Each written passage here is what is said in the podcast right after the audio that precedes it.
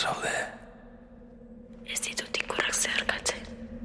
zer gaitik, Basora ilegatzen izelako.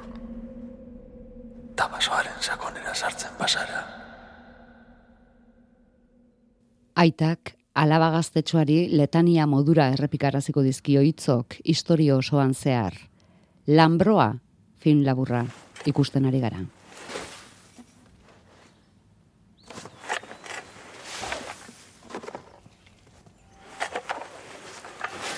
Aita alabak ama lurperatzen ari dira. Belartzian, basoaren ertzean. Amaren katea alabari emango dio, aitak, oinordetzan.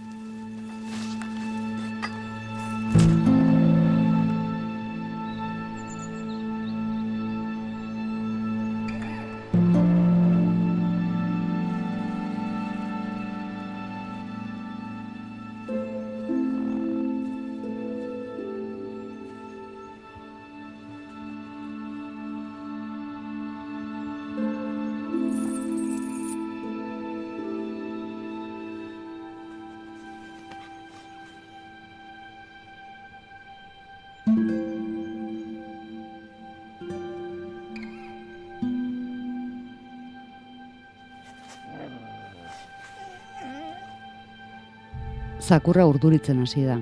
Sue. Somatu du zerbait.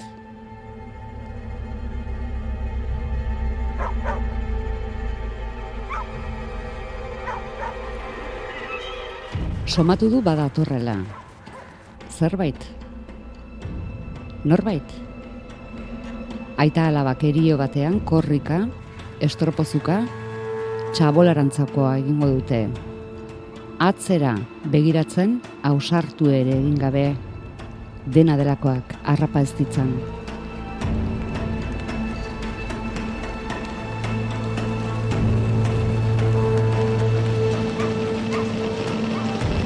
Ikusleok ikusi egingo dugu zer datorren lambroa, lotxati, pixkanaka hasieran, nahi baino lehenago, laino erraldoi bihurtuz. Parean duena irensteko gai dirudien laino erraldoia. Aita alabek txabolako babesean euren buruak seguru sentitu bitartean kontatuko dizuegu belartzia zenbakitutako esiz antolatu da daukala aitak. Zenbaki horiei eskerdaki noraino inguratzen zaien aldi oro lambroa. Agertu bezalaxe bapatean erretiratzeko. Filma aurrera doan neurrian gero eta gehiago inguratzen zaie. Leioak ere esola zitsi dituzte bada espada, eta egunero beldur bera eta alabari lezio bera lambroa denean ena izaterako, kanpoan badago ikurrak ez ditut zeharkatuko eta basoaren sakonean sartzen bazara.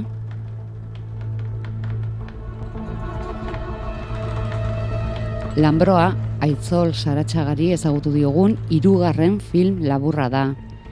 Eta jada abiatu da, jaialdiz jaialdi ez da, aitzol? Sari biltzen ere bai. Bai, bai, ja hasi gara jaialdietan ibilbidea egiten, eta ia esan oso oso oso posi gaude. Gainera justo aprobetsatzen dut esateko e, ostiral honetan ube zineman egongo garela baita ere, bide batez, así que edo nor kuriositatea edo badaka lagur metraia ikusteko, ba, bertan daka e, aukera proposa, nahi badu. Pare parean, lambroa bezala. Bai, Bai, ze hori- bestela ez da erraza film labur hauek topatzea. Ez bada sarean edo ez bada mm, jaialdi bereziren batean.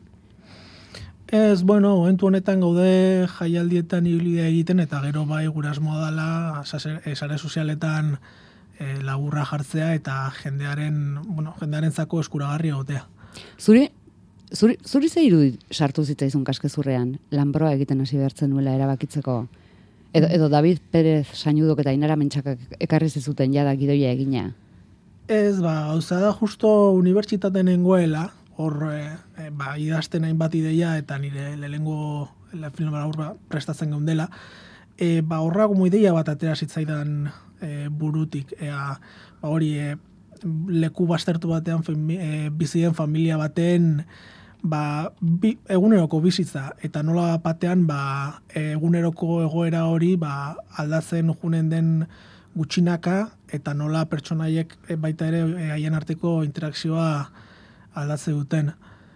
Eta hori izan zen hasierako puntua, gauza, ba, bueno, e, guzti horren atzean nahiko ba, efektu asko zeudela. Orduan, ba, hasieratik pentsatzen nuen, ba, hau ez dut inoiz egingo oso komplexua da, nolatan atera horrelako proiektu bat. Eta ba, gauza justo pasaren urtean izan nula sortea proiektua aurrera ateratzeko, Daviden eskutik, Genearen eskutik, Amaniaren eskutik baita ere, eta azkenean ba, realitatea biagatu da proiektua. Eta ez hori bakarrik zuen lanbroak bizirik dagoela ematen du. Ez? Eta ez du ematen intentzio honik dakarrenik. Ez, egia esan ez, baina bueno, gure helburua zen e, lanbro hori metafora moduan erabiltzea. Horregaitik, ba, ziren asko ikusten degun e, irudi hori, ba, gutxinaka desagertu egiten da, naiz eta bertan jarraitzen duen, baina gu, e, alde hori, ba, bueno, guzti hori alde batera utzi eta gu pertsona eta setzatzen gara. Mm, Egia esan kuriosidade hori bagen eukanea, mm, nola irakurtzeko pelikula zen zuen asmoetan algian metaforari erreparatuz ikusi behartzen, edo ez derrigorrez, baina ikusten dugu, baietz metafora dagoela zuen intentzioen artean. Bai, egia esan, bai, baina bueno, guzti horren atzean benetan dagona da, ba, bi pertsonaien arteko egunerokotasun bat. Eta nola gero eta gertuago dagoen arrisku hori nola egiten dioten aurre. Jendeak nola ikusi duen orain arte, badakizue? Algia suspenseko film erdi magiko bat ezela, edo Ba, esan denetarik, eta horrek asko posten gaitu, ba. Batez ere jende askoren aurrean emateko aukera izan degulako, esaterako bai Madrilen, e, Euskal Herriko leku ezberdinetan, eta horrek asko posten, posten gaitu. Jende, jende askok, bueno, jende askoren eskuragarritasuna lortzeak, ba, asko posten gaituelako batez ere.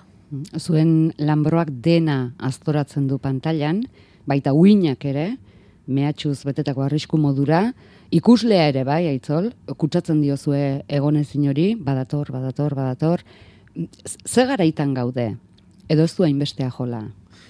Bueno, nik uste benetan ez duela hainbeste inporta.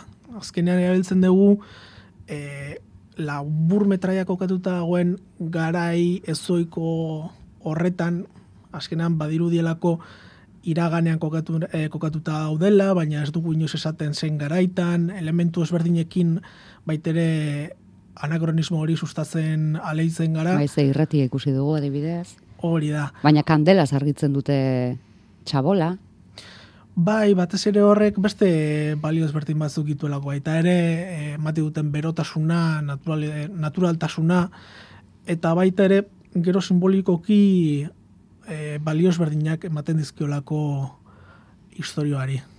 argi dago babesgunea protagonistentzat egurrezko txabola pobre hori dela, baina, eta pelikula guztiek dute bainaren bat, alabak utz, utzi dio ja da ume izateari, eta sartu da ondorioak atera eta galderak egiteko adin horretan. Galdetuko dio aitari, zer dago basoaren barrenean?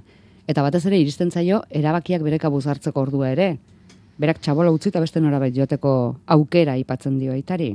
Alde egin beharko luketela. Arriskua hain gertu dagoen toki horretatik. Bai, azkenean, ba hori, e, denbora aurrera doan einean, ba, berak ere alabak galdera ezberdinak ditu ez bakarrik berarekiko, baita baita ere beraitarekiko ea zergaitik jarratzen duten bertan, arriskua bertan egon da. Eta azkenean horrek suposatzen du bi pertsonaien art- e, arteko ba, ezin egon bat. E, labur metraia aurrera doan einean, ba, gero eta handiagoa dana. Laburra esaten ari gara, baina aipatu dugu labur luzea dela, hogei minutu ditu. Bai, hogei minututxo eguru.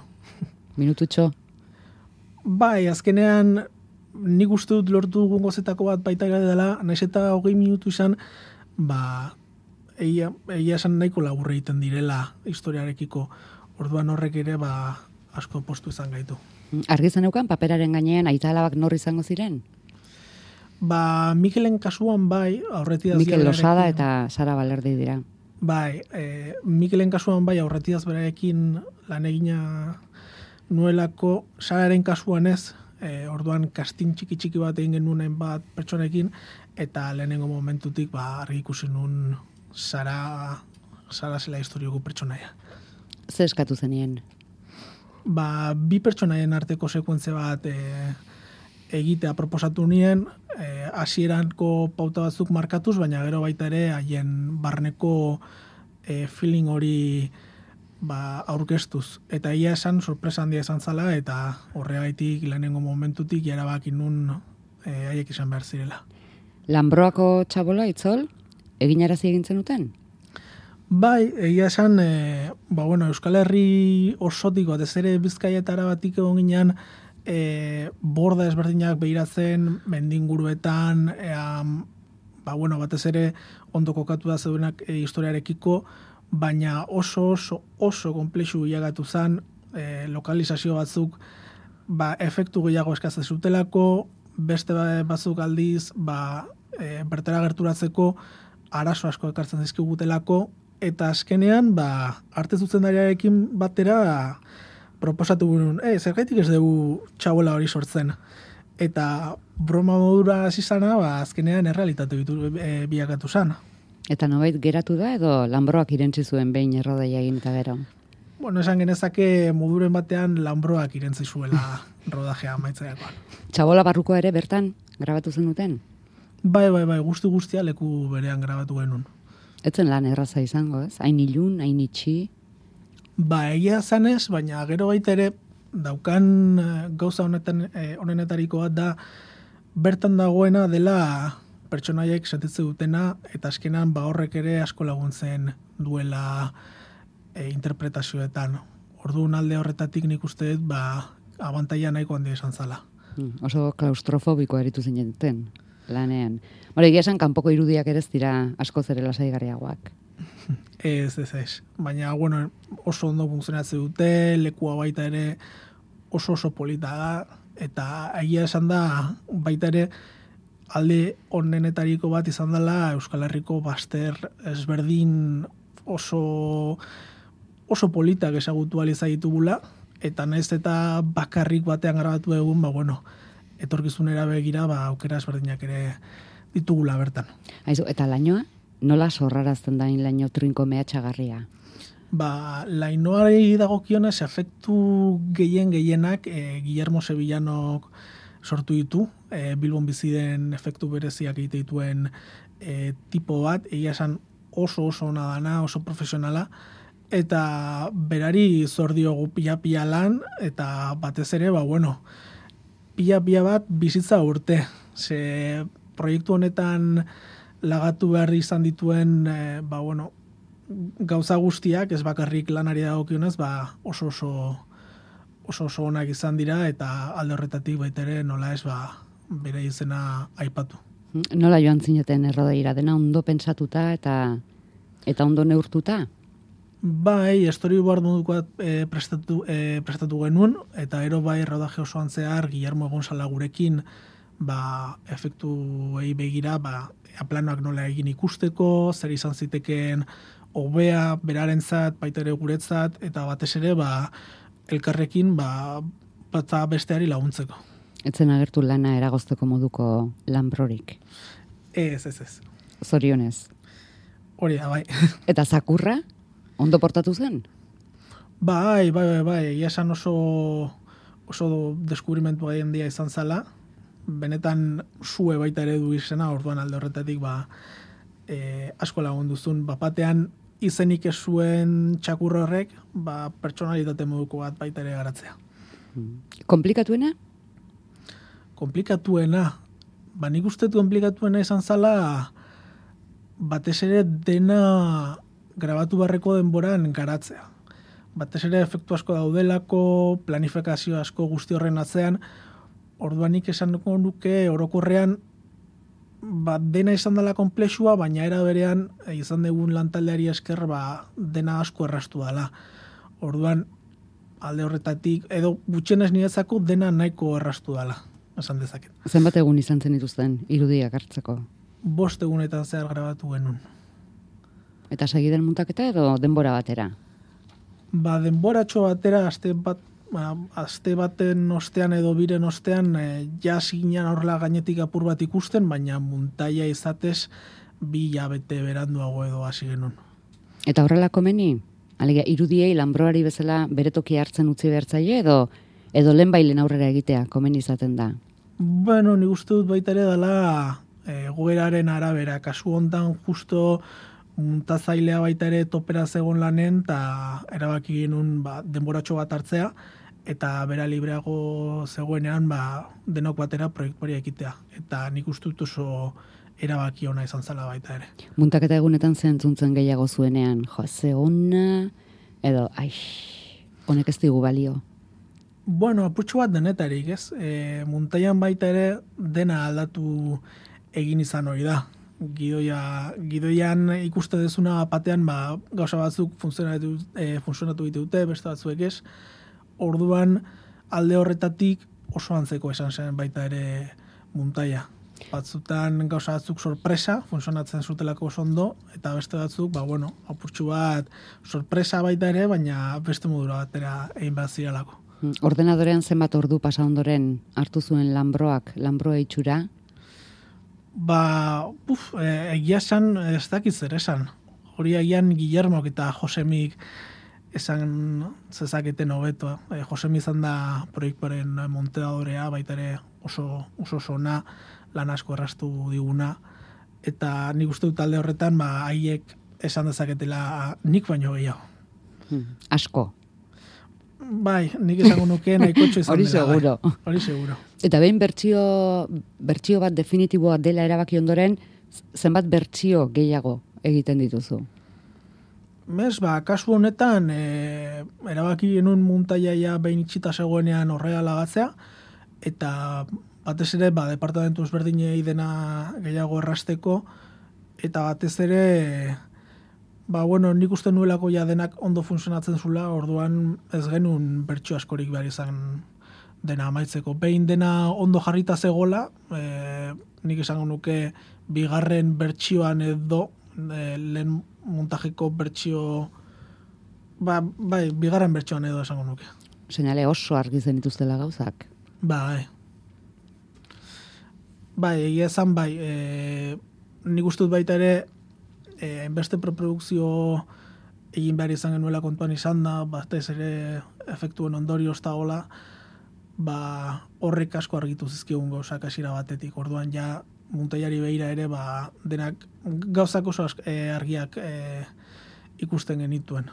Hmm, Esan dugu joan direla hilabete batzuk kimuak katalogorako aukeratu zutenetik lanbroa, eta hilabeteak behar izan ditugu zurekin itzordua adosteko, jotasu zabiltzalako zerbaitetan nonbaiten. Ez dakigu diren bizibide ateratzeko lanak, edota beste sormenezko lanen baten ote zabiltzan. Ez, ba, bueno, osada justo orain Madrien egon eh, naizela lanean, e, serie batetan, eta justo orain e, Bilbon bueltan naizela baita ere estudioan e, Ana Murugarrenen pelikula e, berriko soinu banda prestatzen nagoelako, e, nagoelako baita ere, orduan horreaitik izan da batez ere. Ana Murugarrenen pelikula berriko soinu banda. Hori da, bai. Zer moduz eramaten da zeu ere musikari izaki zure pelikulan soinu banda beste musikari batek, kasu honetan ere alberdik egitea. Ba, egia esan eh, goza bat izan da. Lehen aldiz e, beste pertsona bati e, ideia guztia lagatzea eta esatea beira egin zazu e, zuk egokien ikuste dezuna. Eta batean baita ere sorpresa hori, eh, zierrara hori, ba, batean e, musika atzen denean eta hor jartze dezunean ez dakizu zer entzuko dezun eta ba, egia esan oso harrigarria izan zala ja lehenengo momentutik ba, oso esperientzia ona, oso oso ona. Eta beste batentzat soinu banda egitearena? Bueno, ba, denetari dago, batzutan errazago, beste batzutan komplikatuago, baina orokorrean baita ere nahiko, nahiko interesgarri izatea. Horta zerbait badaki Aitor Etxebarriak. Zu ere, Aitor, azken hilabeteotan beste lan batzutan erabat murgilduta. Bai, bai, bai, egiz esan, e, bueno, gust, guztetan jazten da, eta suertiero kiot, e, ba, aurrera urten dizela proiektuek, eta dituztila beste lan batzuk eitzeko bastante interesantiek, eta jo, ba, posik, oza, oso posik, bai. Zu, zuen musikari alor horretatik, m, nola bizi duzu lan hori? Zer da, beste baten irudiei konpainia egiteko musikak bilatzea da zuen erronka, edo eta beste baten irudiak zeuenak egiten dituzue eta bidelagun izateaz aparte izan litzezke irudiei osagai batera. N- Nola bizi duzue musikaren arlo hori? Bueno, eh, askotan da, bueno, nire kasuen, eh? Osa, ni, ba, ba, mile, mile, mile eh, modu da oseitzeko lan, ez da, artien, generalien, orden, bakoitzak bere bideto, betan de, baina, bueno, nire kasuen askotan da, como beste, eh, zuzendari zenen burue, zure buruen sartxie. Osa, ze guzetan jakon hartu bere burbuine eta horra zertetan basun azken eh, arte estetikak eta ez da, bakoitzak jo, azkenen gidoie irakurtze zunin eta bar, ba, bueno, niri guzete jazte, ba, bat, etxe, batxarrak, e, za, gidoie eh, rodetan azime harin jau, e, ba, ja, bueno, apur bate ulertzeko ze, ze guzeta jakon. Niri guzeta jazte jakitxe, ze guzeta jakon generalien bizi zen, osea, desde arkitektura, e, arte generalien, e, janarize, edo zer. Orduen, bueno, hor, apurtxu bat ezetzen basun, ba, bere personaji, ez da, gero zure, obviamente, zure zure jakintzagaz eta barregaz, ba, horra ez da, baina ez da zure ez da zure disko bat. Orduen, bueno, eh, hori, askotan igual ez da ditxo gure da bela zu geitxe zu gure zune, baina, bueno, beti, beti inbideu klik, ez da? Beti nik uste zuzendari zeri eta produktori eri eta beti, inbitxola klik, ba, funtsione ben bideu, ez da? Bere unibertsuan, ba, zure jarra, egon, egon badizen urtiak gidoi bat idazten, ba, bueno, zueltxe zara beste fase baten, da ulertu enbizur errespetu enbizur hori hori hori lan hain da baina aurretik, ez da? Nik uste, uste dut, no? nire kasuen, almenos. Aitzol? Bai, antzeko uste, eta ez, azkenean e, zure helburua da e, zuzendariak buruan da gana gauzatzea, alik eta modu onenean ideia horiek e, plazaratzea, eta nik uste hori dela batez ere gure helburua. Bere burmuinean sartu, zure kasuan, ere? Bai, batez ere, ba, bueno, baita ere, bakoitzak bere estilo propio esate du normalean, eta askotan oso komplikatu esaten da hori alde batera ustea.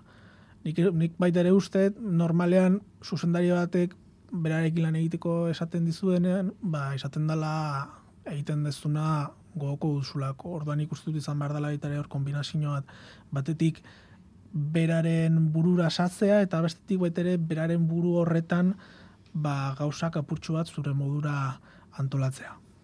Saiatuko gara aitorretxe barriaren lana entzunez lan hori nola egiten duzuen ikusten, irratiz, aitzol saratxaga, eskerrik asko lanbroa erakustera etortzeagatik, eta entzulei gogoraraziko digu ostiralez, uezin eman ikusgai.